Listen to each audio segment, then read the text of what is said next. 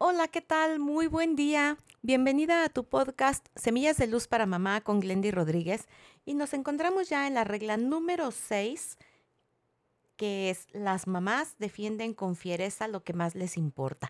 Recuerda que estamos haciendo una adecuación del libro Las brujas no se quejan de Jean Shinoda Bolén, autora de Las diosas de cada mujer y otros libros que te recomiendo porque traen mensajes muy valiosos para nosotras como mujeres.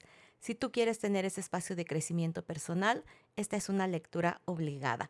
Entonces, volviendo a esa fiereza con la que las mamás defienden lo que es relevante para ellas, te invito a que recuerdes, por ejemplo, tal vez lo que más tenemos a la mano es a una mamá gallina, cuando defiende a sus pollitos con fiereza, como dice la autora.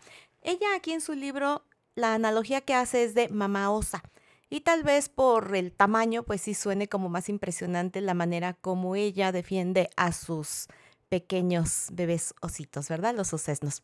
Entonces, bueno, aquí la invitación es a que vayamos nosotros haciendo conciencia de cuáles son esos temas en donde realmente vale toda la alegría, toda la gracia, toda la dicha, que saquemos esa fuerza. Cada vez más mujeres ocupan cargos importantes, y desde esa situación de poder, cuando el poder es bien entendido, cuando esa mujer se apasiona con los temas que, en los que se encuentra trabajando, bueno, pues va a ser más fácil que saque a la luz toda esa fuerza para que en lugar de seguir callando situaciones, de seguir tolerando, de seguirnos manteniendo en una situación como muy a la sombra, que como mujer tú puedas sacar esa guerrera desde el amor, desde tu dulzura, desde tu ternura, desde la armonía, para desarrollar todas las actividades, tanto en tu hogar como en tus espacios de trabajo,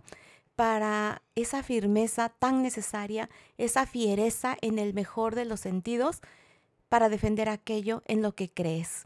Así que bueno, la invitación como siempre a que vayas integrando este tipo de contenidos y los puedas aplicar en tu día a día, fundamentalmente con tu hijo adolescente.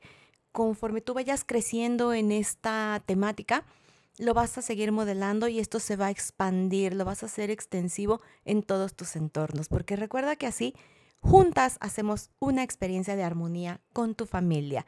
Y la invitación de siempre, comparte, comenta, cuéntanos cómo estás poniendo en práctica todo esto, qué estás necesitando y yo por lo pronto te mando abrazos, besos con mucho cariño. Hasta mañana.